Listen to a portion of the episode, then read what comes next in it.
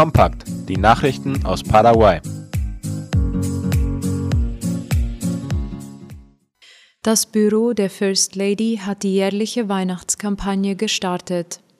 Das Büro der First Lady hat IP Paraguay zufolge den Startschuss für die vierte Ausgabe der jährlichen Weihnachtskampagne Regalo de Amor zu Deutsch Geschenk der Liebe gegeben. Das Ziel dabei sei, die Werte von Weihnachten durch Gesten der Zuneigung und Solidarität zu vermitteln, erklärte die Ehefrau des Staatspräsidenten Silvana Abdo. Zum Start der aktuellen Ausgabe besuchte sie zusammen mit Freiwilligen und Vertretern der taiwanesischen Botschaft das Kinderkrankenhaus von Acosta New, wo sie den Patienten Geschenke überreichte. Auch in anderen Teilen des Landes waren freiwillige Helfer unterwegs, um Geschenke zu verteilen. Von 2018 bis 2020 erhielten mehr als 30.200 Kinder aus neun Departementen des Landes ein sogenanntes Geschenk der Liebe.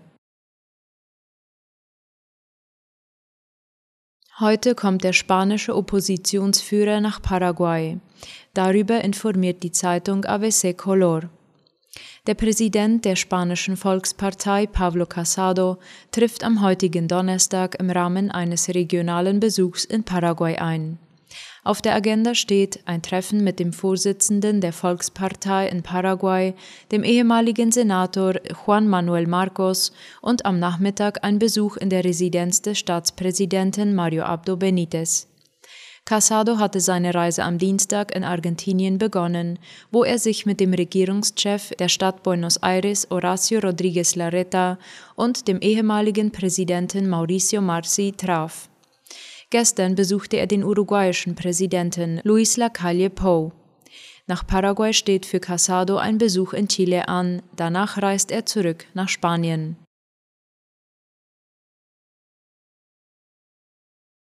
Weitere Beratung über die Öffnung weiterer Grenzübergänge zu Argentinien.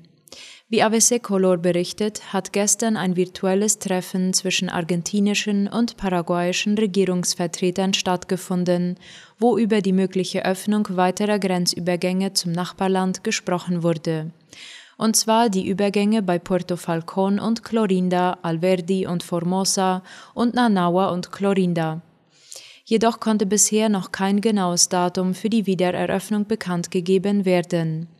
Die Grenze zwischen Paraguay und Argentinien ist derzeit nur an einem Punkt offen, nämlich an der Brücke San Roque González, die die Städte Encarnación und Posadas verbindet. In Asunción sind gefälschte Brillen beschlagnahmt worden. Wie die Zeitung OI berichtet, hatte die Polizei das Geschäft GIC Store im Stadtteil San Pablo von Asunción durchsucht wobei unter anderem Produkten der Marke Lacoste, Oakley und Ray-Ban gefunden wurden, die jedoch alle gefälscht waren. Darunter befanden sich unter anderem Brillen, Brillenetuis und anderes Zubehör. Nach Angaben der Staatsanwaltschaft haben die Produkte einen Wert von mehr als 300 Millionen Guaraníes. Alle beschlagnahmten Gegenstände wurden in das Lager der Staatsanwaltschaft gebracht, wo demnächst entschieden wird, ob die Ware vernichtet wird oder nicht. Itaipu verkündet niedrigste Produktion seit fast drei Jahrzehnten. Die Verwaltung des doppelstaatlichen Wasserkraftwerkes Itaipu Binacional teilte mit, dass man in diesem Jahr das Soll von rund 75.000 Gigawattstunden nicht erreichen wird. Darüber berichtet Ultima Hora. Die Energieproduktion wird in diesem Jahr vermutlich nur 67.000 Gigawattstunden betragen. Damit bleibt das Werk unter der bisherigen Tiefstproduktion vom Jahr 1994, als knapp 69.000 Gigawattstunden produziert werden konnten, obwohl man damals noch nur über 18 Kraftwerksblöcke verfügte und heute mit 20 arbeiten kann. Laut Angaben aus der technischen Abteilung bei Itaipu sind der Grund für die niedrige Produktionsmenge fehlende Niederschläge. Diese hatten in den vergangenen Monaten unter dem Durchschnitt gelegen.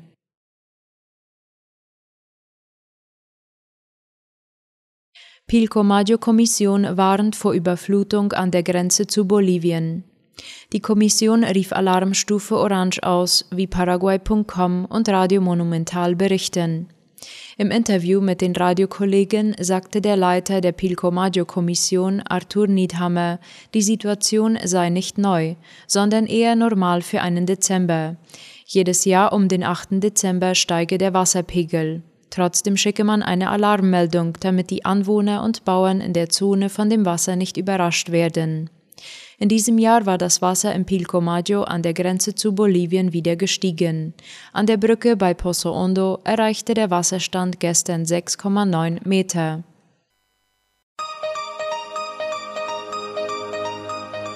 Das Neueste aus aller Welt.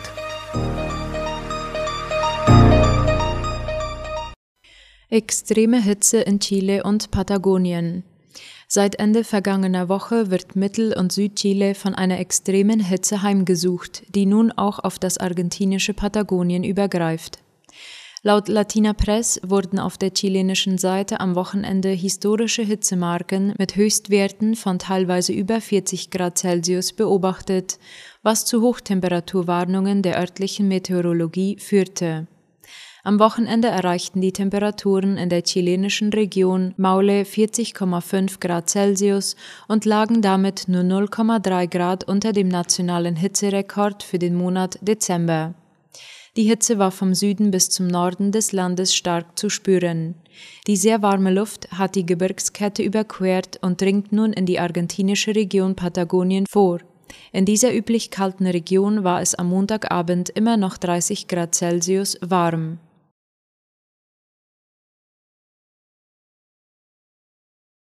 Impfausweis bei Einreise nach Kolumbien. Wie Latina Press schreibt, hat der kolumbianische Präsident Ivan Duque am Montag angekündigt, dass ab dem 14. Dezember ein Covid-19-Impfausweis für alle Personen ab 18 Jahren bei der Einreise verlangt wird. Duque verteidigte die Maßnahme als eine Aktion zum Schutz der Besucher und zum Erhalt der Impfquote, die im Land bei 73 Prozent liegt. Ab demselben Datum benötigen auch Kolumbianer diese Impfbescheinigung mit dem vollständigen Impfschema, um öffentliche Einrichtungen zu betreten. Bisher konnten diese Orte mit mindestens einer Dosis der Impfung besucht werden. Deutschland hat eine neue Regierung. Nach der Wahl, Ernennung und Vereidigung des Bundeskanzlers sind nun auch die neuen Bundesminister in Amt und Würden. Mit Olaf Scholz als Regierungschef endet nach 16 Jahren die Ära Angela Merkel. Wie die Deutsche Welle informiert, erhielt Olaf Scholz bei der Abstimmung im Bundestag 395 von 707 abgegebenen Stimmen der Abgeordneten und damit die erforderliche sogenannte Kanzlermehrheit. Es gab 303 Gegenstimmen und sechs Enthaltungen. Kurz nach der Abstimmung im Bundestag ernannte Bundespräsident Frank-Walter Steinmeier Olaf Scholz zum Nachfolger von Kanzlerin Angela Merkel. Mit der Ernennung durch den Bundespräsidenten ist die Regierungsgewalt gemäß der Vorgabe des Grundgesetzes von der bisherigen Kanzlerin auf den Nachfolger übergegangen. Greenpeace fordert Vernichtungsverbot für neue Online-Ware. Wie aus dem ORF hervorgeht, hat Greenpeace die Paketstatistiken nach Rücksendungen im Onlinehandel analysiert. Laut der Umweltschutzorganisation wurden im vergangenen Jahr 139 Millionen Pakete an heimische Privathaushalte verschickt, 46 Millionen Pakete wurden retourniert. Rund 1,4 Millionen zurückgeschickte Pakete im Bereich Kleidung und Elektronik wurden von Amazon und Co. vernichtet. Greenpeace fordert daher von der österreichischen Bundesregierung ein Vernichtungsverbot für neuwertige Ware. Weiter verweist Greenpeace auf das Institut für Ökologie und Politik. Dieses habe 2021 für das Europäische Umweltbüro eine Studie veröffentlicht und schätzt, dass bei Textilien 10 bis 20 Prozent und bei Elektroartikeln 4 bis 10 Prozent der Rücksendungen entsorgt werden. Indigene aus Brasilien und Peru prangern Vormarsch des Drogenhandels an. Darüber schreibt Latina Press. Mehr als 100 indigene Führer aus Brasilien und Peru haben den Zusammenhang zwischen dem Vormarsch des Drogenhandels und der Abholzung der Wälder angeprangert. Demnach profitiert der Drogenhandel von der Abholzung der Wälder, die durch die Eröffnung neuer Straßen verursacht wird. Die ebnen auch den Weg für Umweltverbrechen, die von Holzfällern und Landräubern begangen werden. Die Anführer, die aus Dörfern im Amazonasgebiet an der Grenze zwischen Brasilien und Peru stammen, hatten die Tatsache auf dem Dorfkongress kritisiert, der am 19. November stattfand.